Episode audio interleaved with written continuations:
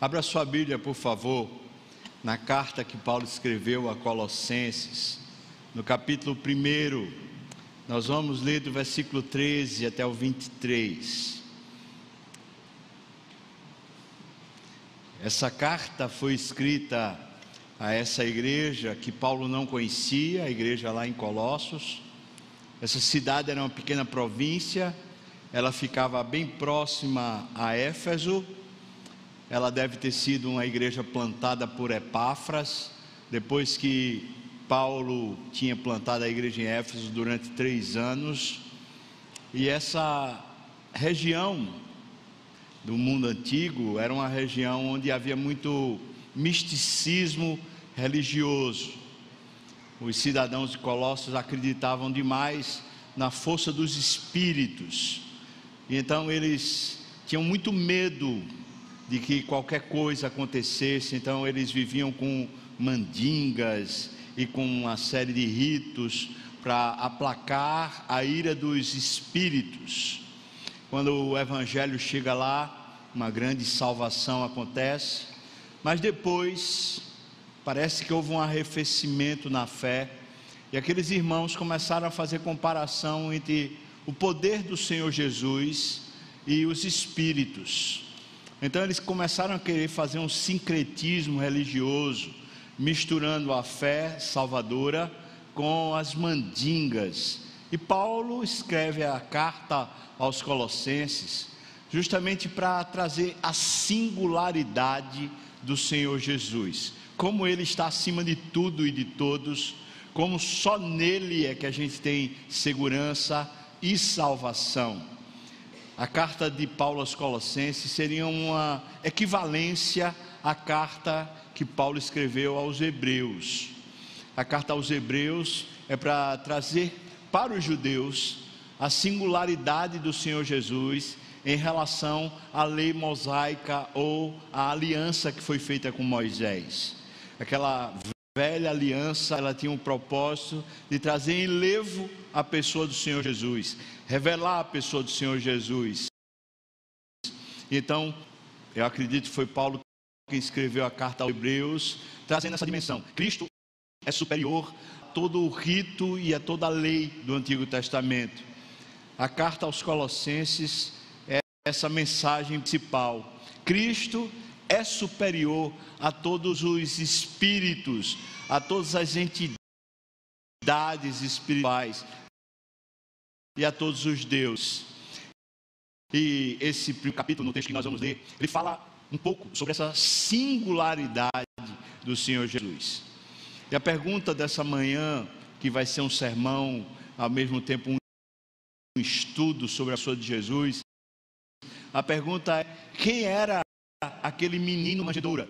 E Paulo escrevendo aos Colossenses nos diz quem era aquela criança que estava envolta em faixas, deitada numa manjedoura. Diz assim o texto, a partir do versículo 13, diz: Ele nos libertou do império das trevas e nos transportou para o reino do Filho do seu amor, no qual nós temos a redenção, a remissão dos pecados.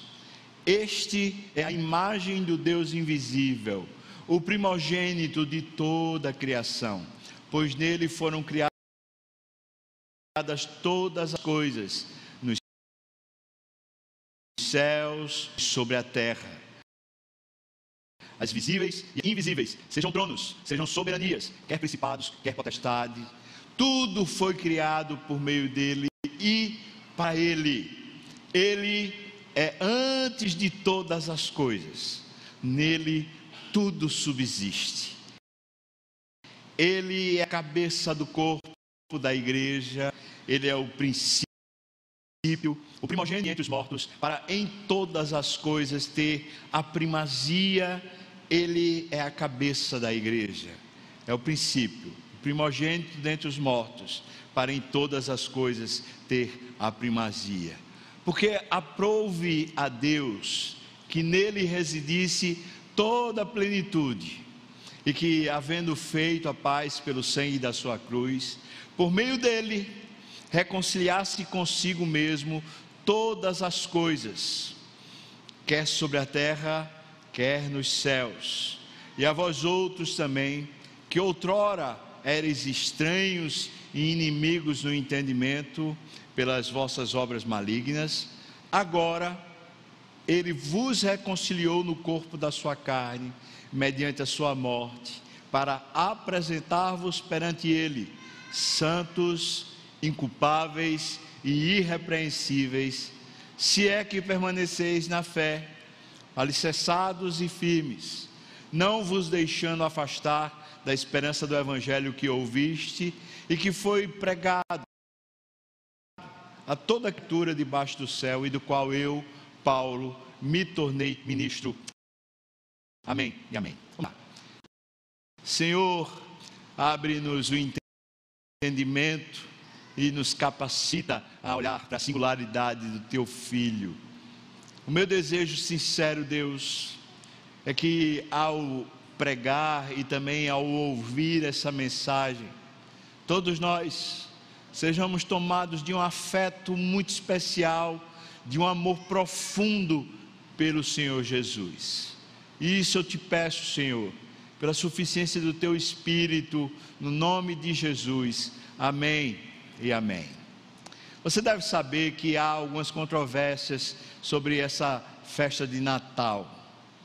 No século XVI, ali, finalzinho do século XVI, começo do século XVII, começou a haver um, uma luta, especialmente de um grupo chamado Puritano, que estava especialmente na região da Grã-Bretanha, e eles começaram a dizer que a comemoração do Natal, que vinha desde o século III, ela era uma festa pagã e que não deveria seguir, ninguém deveria continuar fazendo essa festa.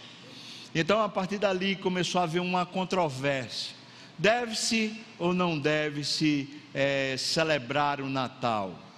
O que o Natal nos ensina e por que essa controvérsia? Pois bem, ah, segundo alguns historiadores, fala-se que o Roma antiga, ela celebrava no mês de dezembro, lá por volta do dia 17 de dezembro, o solstício, que é o dia do inverno onde o sol brilha mais, onde tem mais tempo de sol, e essa festa era dedicada a Mercúrio, a um deus da, da, do panteão romano.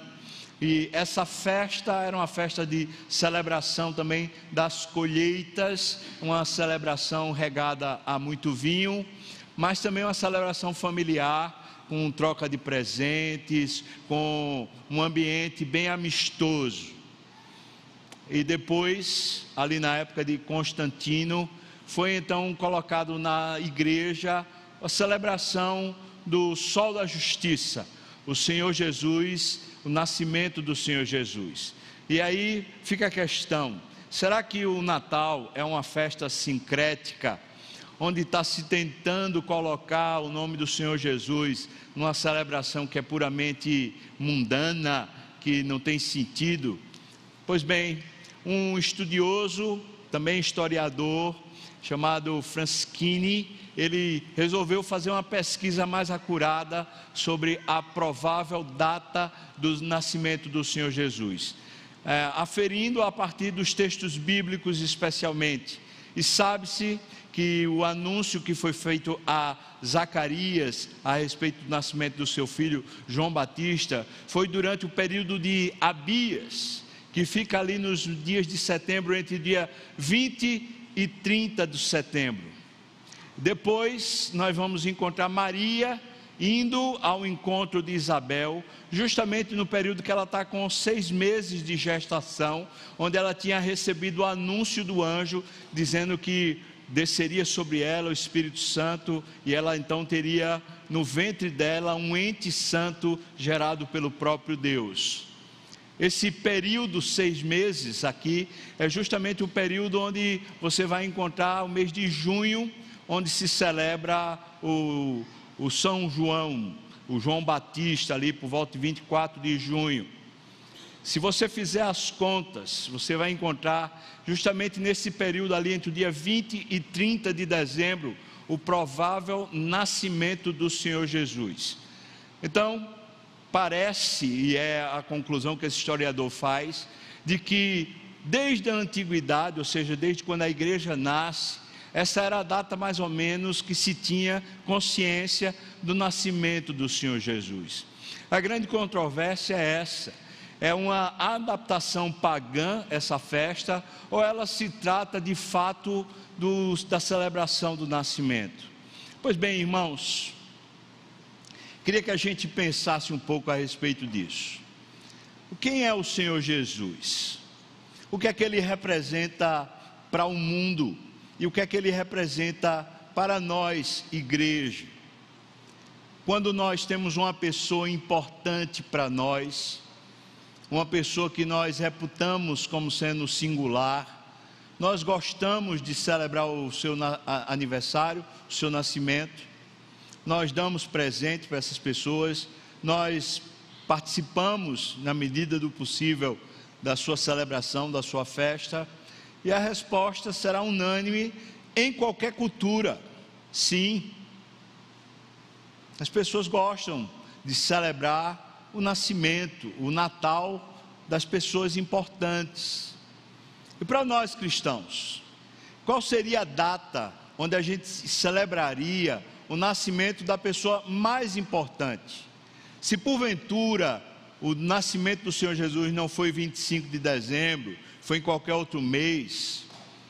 Nós não temos essa data para conseguir conciliar. Mas o que temos é o fato: o Senhor Jesus nasceu. E se o Senhor Jesus nasceu, é importante que a gente comemore, que a gente celebre. Alguém poderia dizer, como alguns supostamente falam, que Todo domingo nós já celebramos Ele.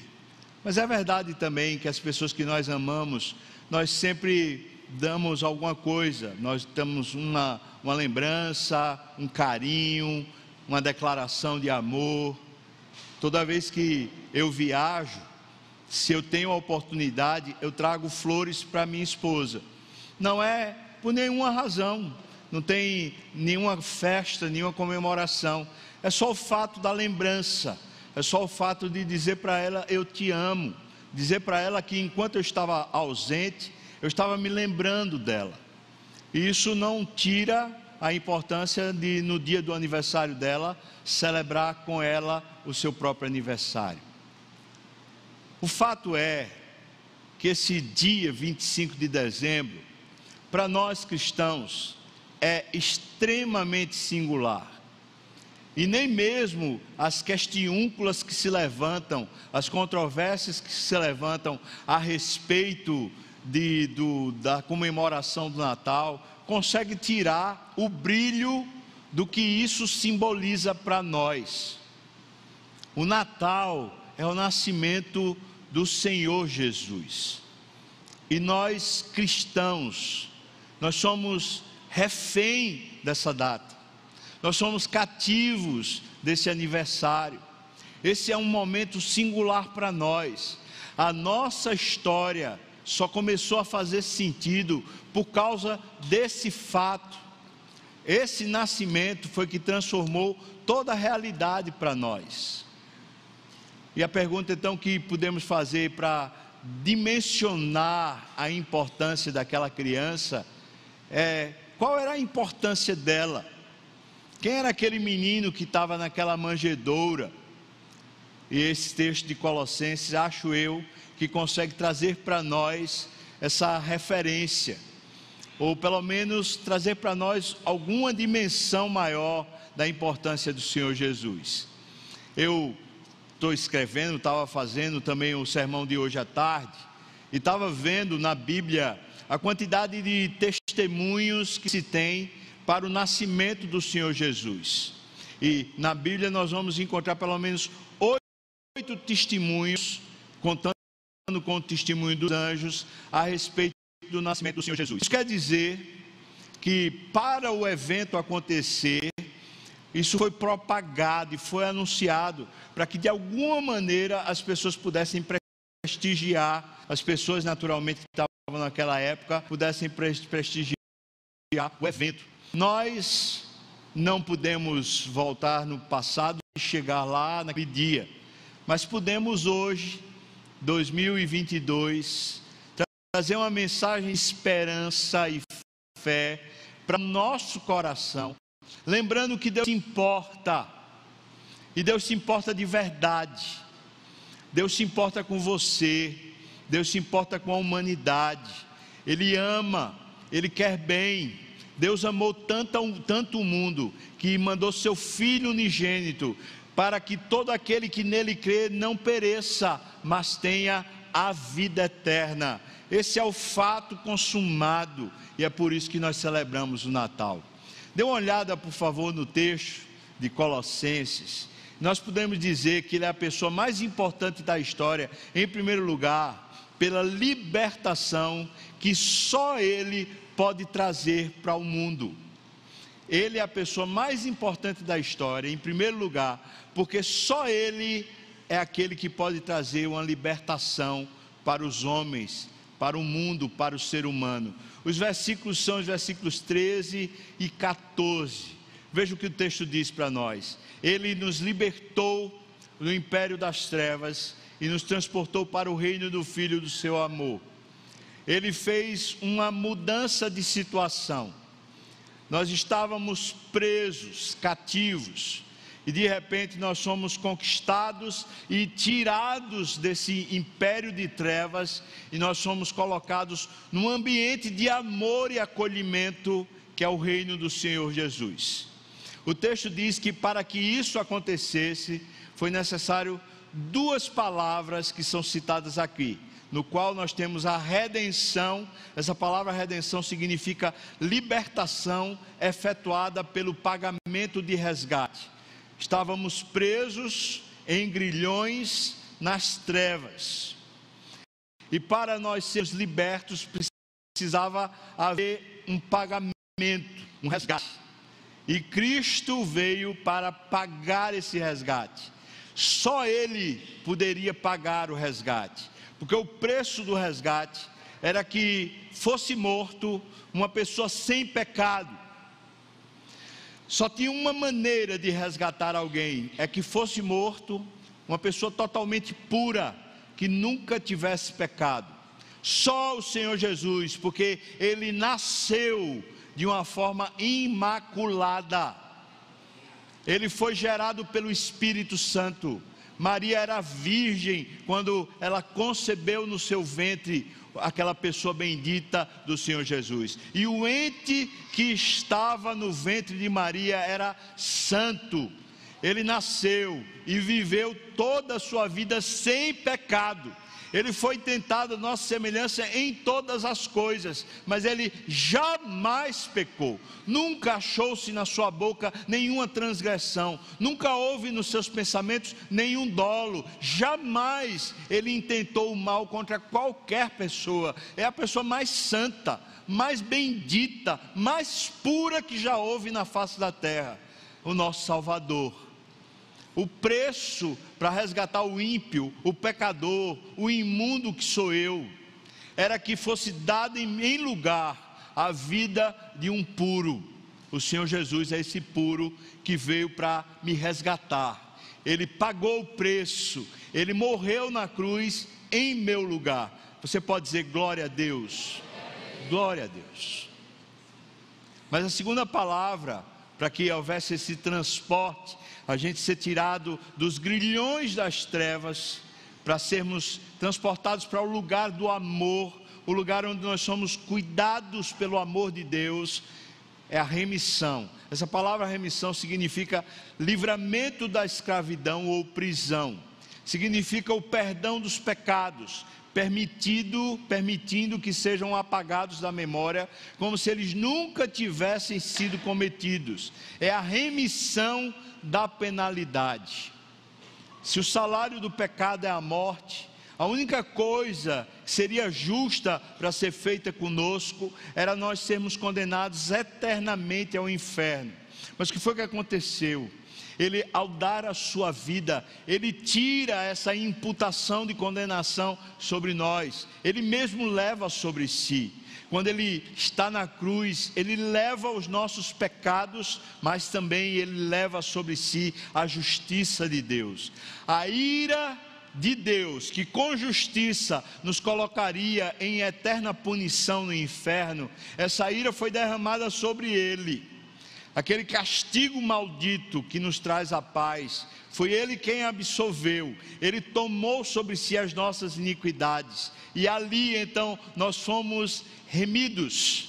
A palavra remissão significa então esse livramento da escravidão, essa libertação do cativeiro, através de uma remissão total da culpa, através de uma retirada completa de qualquer coisa que pudesse nos acusar. Em outras palavras, quando o Senhor Jesus veio, ele veio trocar a posição conosco. Ele sendo puro, ele veio assumir toda a nossa indignidade diante de Deus, para nos colocar no reino do seu amor, aos cuidados dele mesmo, com seu amor eterno nos atraindo, com seu amor eterno nos conquistando, com seu amor eterno nos protegendo. O que Paulo está dizendo aos Colossenses é que se existe o império das trevas, se os espíritos malignos estão no ar, se essas forças de principados e potestades estão aí na sociedade e no mundo, fazendo mal e intentando destruir a vida, há um Senhor Jesus que nasceu e ele veio para nos arrancar desse império maldito ele veio tirar os grilhões que nos prendiam e veio nos colocar num reino de proteção, num amor eterno que está sobre nós. Louvado seja Deus. A pessoa mais importante da história é o Senhor Jesus, por causa da libertação que só Ele pode dar à humanidade. Ele já deu essa libertação a você? Diga amém, se sim. Você sabe que tem pessoas que não conhecem isso. Você sabe que tem pessoas que ainda estão presas em grilhões. E o maior presente que a gente pode dar a Jesus é anunciar para as pessoas em grilhões a obra que ele fez, porque é que ele veio à terra. Ainda dá tempo, nós estamos no dia 25 de dezembro.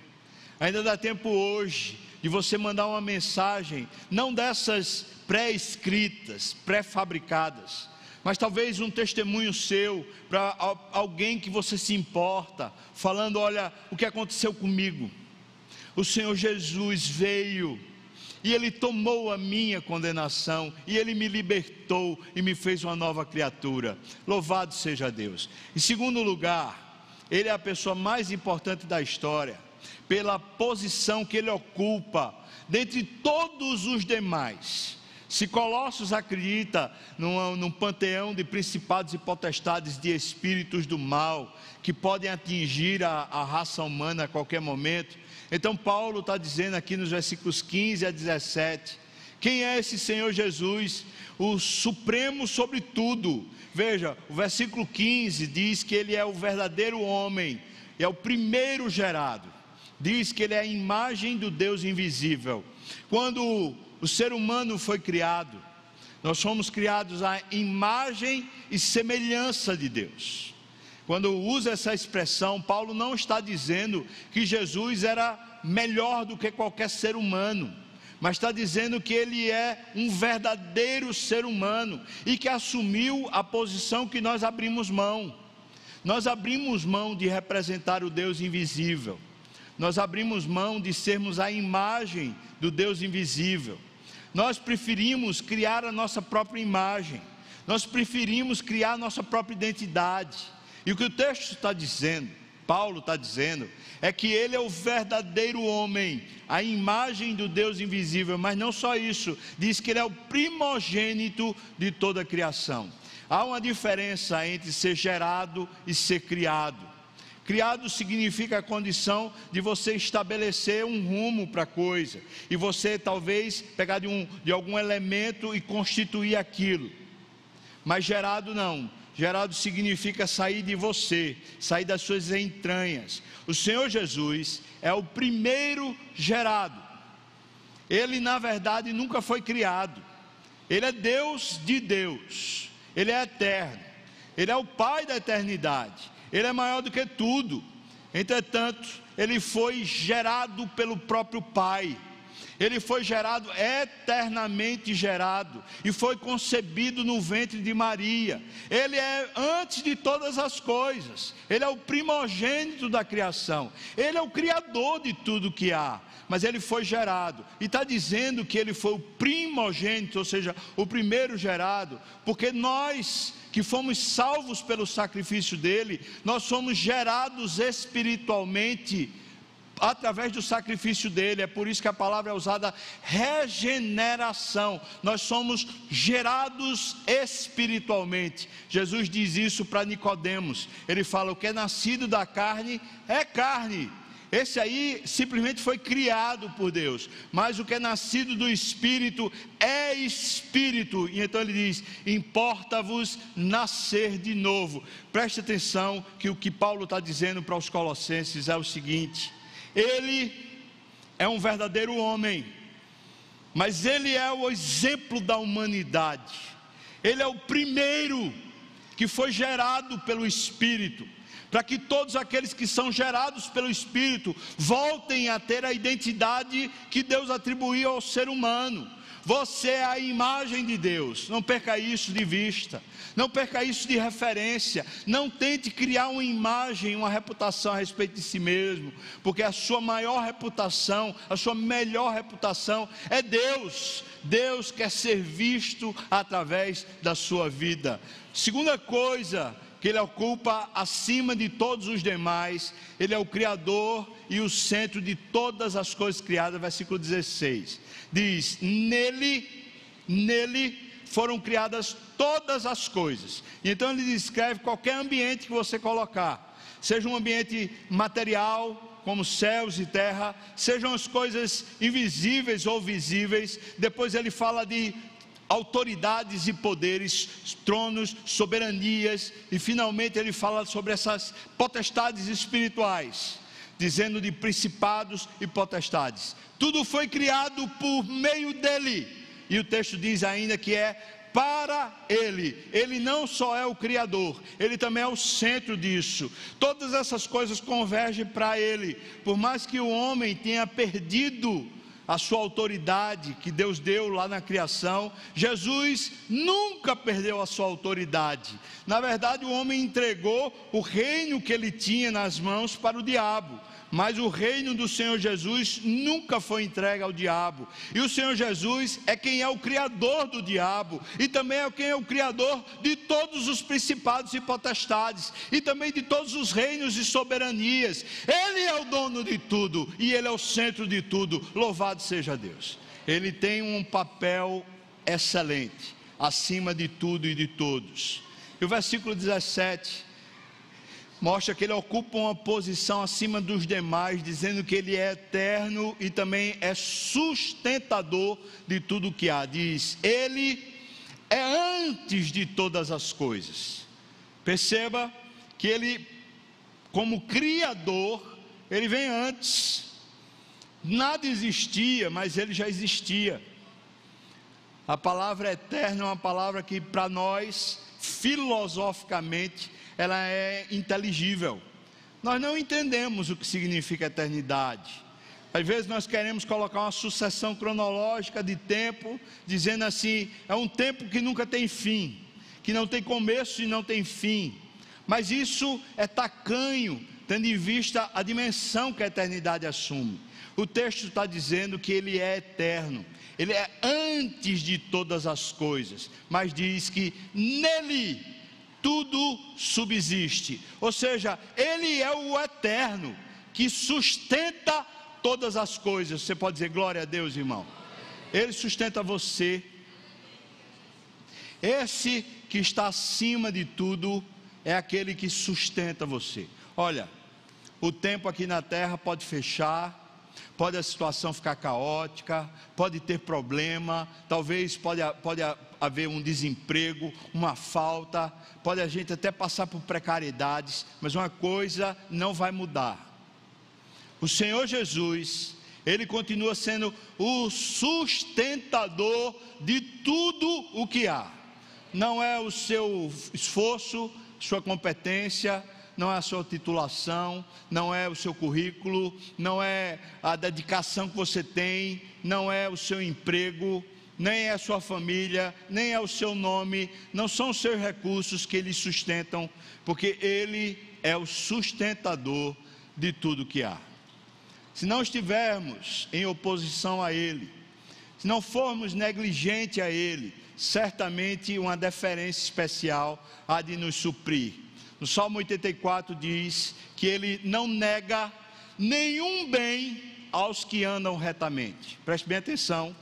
Salmo 84 fala que Ele não nega nenhum bem aos que vivem retamente. Se você o ama, e se você acredita que Ele é o sustentador, o maior investimento que você pode ter a respeito dos recursos necessários para a sua vida é você ser fiel a Ele, é você ser íntegro para com Ele, guardando seu coração das coisas, das artimanhas do, do maligno, mas também gerindo a sua vida em uma direção reta, em justiça e retidão.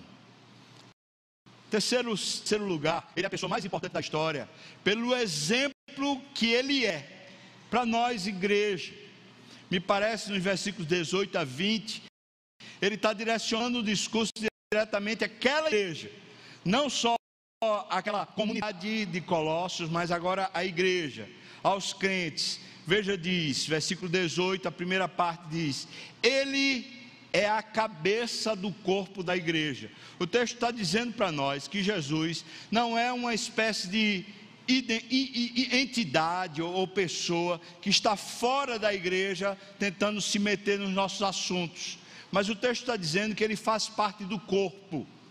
Ele não é um estranho no ninho, ele é a própria cabeça do corpo, ele faz parte e ele é quem conduz tudo. Você pode dizer glória a Deus, irmão? Ele é o cabeça, ele faz parte. Agora, tem crente que quer ser crente sem fazer parte da igreja. É a coisa mais estranha do mundo, porque nem o Senhor Jesus, que poderia fazer o que ele quisesse, ele não deixa de ser parte da igreja. Pelo exemplo que ele dá à igreja, versículo 18 ainda diz que ele é o princípio o primogênito de entre os mortos, para em todas as coisas ter a primazia, porque aprove a Deus que nele residisse toda a plenitude. Ele é a pessoa mais importante da história, em terceiro lugar, pelo exemplo que ele dá à igreja. E veja que exemplo. O versículo 18, a parte B, e o versículo 19, está dizendo que ele é a força motriz da igreja.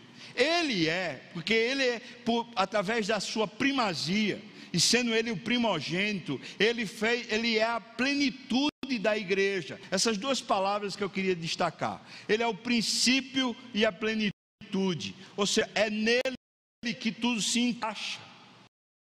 Quando as pessoas às vezes estão com a vida desorganizada, perdendo a motivação existencial, às vezes caindo em depressão, é porque elas perderam a força motriz da vida.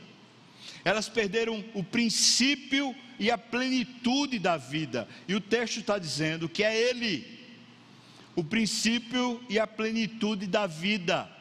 Terceiro, ainda nesse exemplo que ele dá à igreja, ele é o próprio propósito da igreja. Versículo 20 diz: Ele fez a paz, e depois de ter feito a paz pelo sangue da sua cruz, consigo mesmo todas as coisas, quer sobre a terra, quer sobre os céus. Esse é o ministério da reconciliação que o apóstolo Paulo diz, escrevendo na segunda carta aos Coríntios, no capítulo 6, diz que ele nos confiou o ministério da reconciliação, para que nós, em nome dele, estivéssemos clamando para a terra: reconciliai-vos já com Deus.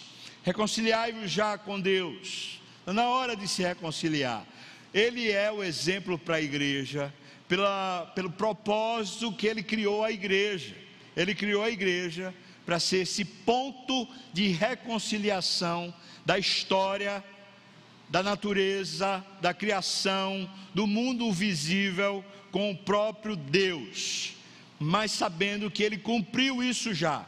Ou seja, isso não é uma coisa que há de acontecer no futuro, mas é uma coisa que já está consumada na obra da cruz e que nós agora anunciamos com voz profética sobre a verdade já feita e não vista. Essa é uma verdade invisível para nós, mas ela já é real pelo fato de Cristo ter reconciliado consigo mesmo todas as coisas aqui na terra e também lá nos céus. E será que acreditamos nisso?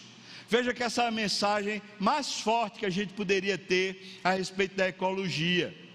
O texto está dizendo que o Senhor Jesus reconciliou toda a criação que se tornou contrária a Deus, beligerante contra Deus e contra o ser humano, mas na cruz o Senhor Jesus refez toda a inimizade e reconciliou tudo com Deus. Quarto lugar, ele é a pessoa mais importante da história pela conquista que ele nos traz, que ele dá para você.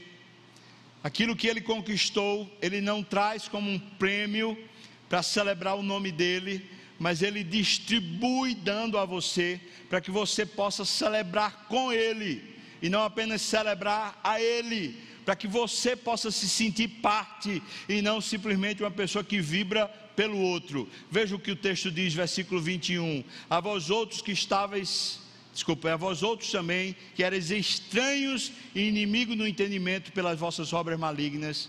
Versículo 22 diz: Agora, porém, vos reconciliou no corpo da sua carne, mediante a sua morte, para apresentar-vos perante ele o que, irmãos? Você pode dizer as três palavras?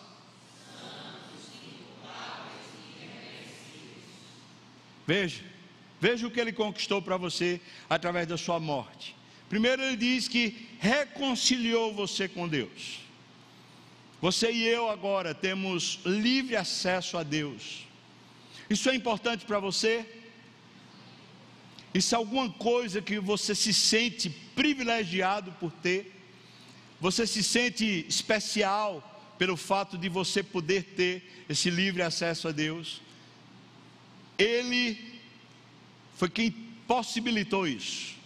Ele entregou a você a reconciliação com Deus. Mas o texto diz mais: através dessa reconciliação, Ele deu para você uma nova identidade. O texto diz que fomos feitos nele, não que seremos feitos, mas que já fomos feitos no passado. Nós somos feitos santos, inculpáveis, irrepreensíveis. Isso já nos foi dado. Essa é uma conquista dele, não nossa. Não é a nossa santidade, não é a nossa capacidade de viver reto, de fazer as coisas corretas. Nós somos santos, inculpáveis, porque ele assumiu a culpa, e nós somos irrepreensíveis por causa do que ele fez. Ele nos outorga, ele nos entrega a conquista dos méritos da cruz ele poderia celebrar diante do céu a vitória sobre todo o mal, mas ele pega e estende essa celebração celeste para a terra, entregando para nós o prêmio. Ele nos deu o direito de sermos santos, ele nos deu o direito de sermos irrepreensíveis e inculpáveis. Louvado seja Deus. Essa conquista que ele dá, à medida que nós descobrimos isso nele, à medida que nós celebramos a singularidade dele, gera em nós uma nova fé e uma nova esperança. Veja o versículo 23 diz: Se é que permaneceis, se é que permaneceis na fé, alicerçados e firmes. Deixa eu fazer um parêntese aqui. Paulo está escrevendo para Colossos. O pessoal de Colossos estava fazendo um sincretismo, estava tentando colocar a pessoa de Jesus junto com as ideias do mundo que eles acreditavam e eles viviam. Jesus estava sendo comparado às forças dos demônios ou dos espíritos que haviam no ar.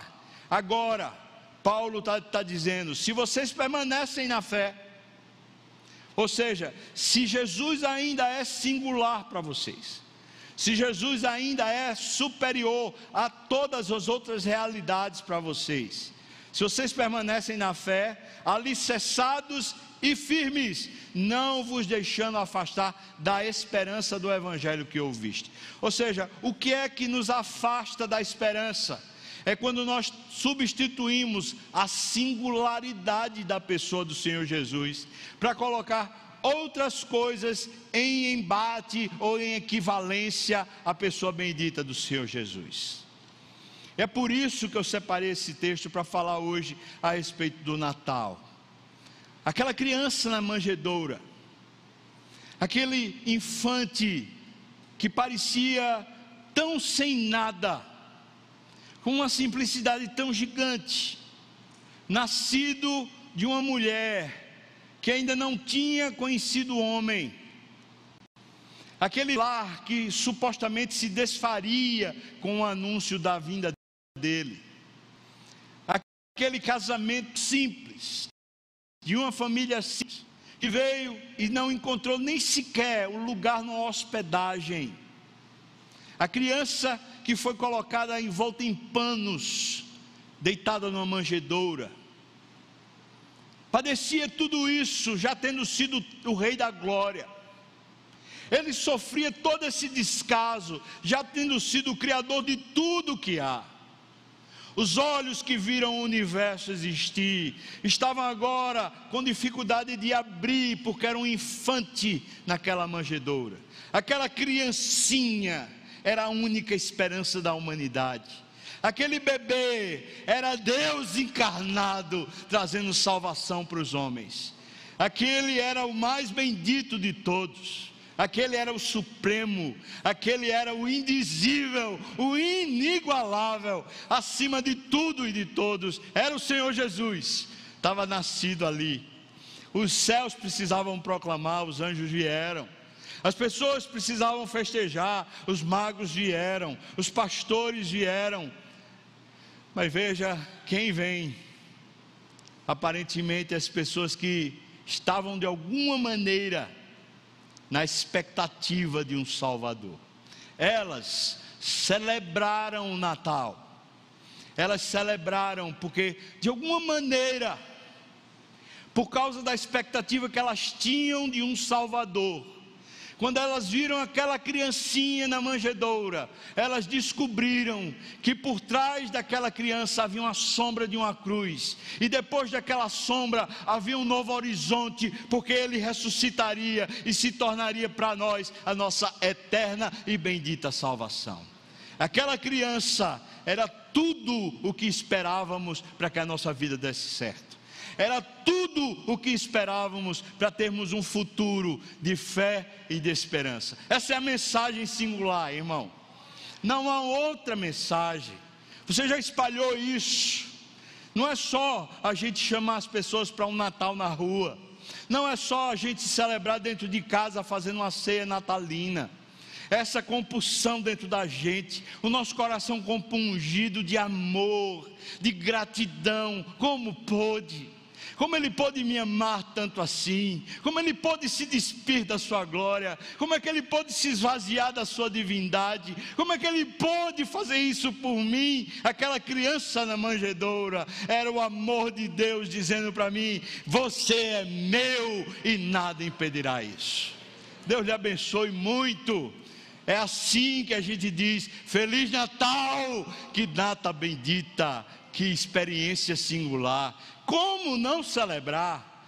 Se não for 25 de dezembro, que seja outro dia, mas como não celebrar esse evento, esse advento, essa coisa tão singular na vida da gente? Deus abençoe muito você, irmão. Você pode dizer amém? Amém. amém. Louvado seja Deus. Vamos cantar? Vamos orar e o pessoal do louvor está vindo. Vamos orar. Olha, a partir das 16 horas, se você quiser vir já para a gente celebrar o Natal na rua, vai ser especial. É, se você não trouxe um bolinho para comemorar o aniversário da criança, então traga um bolinho, irmão, porque a gente está com um pouquinho bolo, bolo aqui. E se vier o que normalmente vem, a quantidade de bolo que tem aqui é insuficiente para a gente distribuir com todo mundo e a gente poder participar. Vamos ficar de pé, nós vamos orar e agradecer essa bendita pessoa do Senhor Jesus. Oh Deus, essa mensagem, por mais que a gente conheça, explique, ela ainda inunda a gente com uma alegria indizível, com uma gratidão eterna. É demais para nós, Senhor. Obrigado. Não merecíamos. A Senhor nos ajuda proclamar essa mensagem, anunciar isso em todos os cantos da terra, Pai. Senhor, livra-nos do mal. Nós pedimos no nome de Jesus. Amém. E que a graça do nosso Senhor e Salvador Jesus Cristo, o amor de Deus, nosso querido e amado Pai, a comunhão, o consolo, a bênção, o poder, o avivamento do Espírito venha sobre nós, o povo do Senhor, não só aqui agora, mas até quando o Senhor voltar e nos tomar para si. Aleluia. Amém. Amém.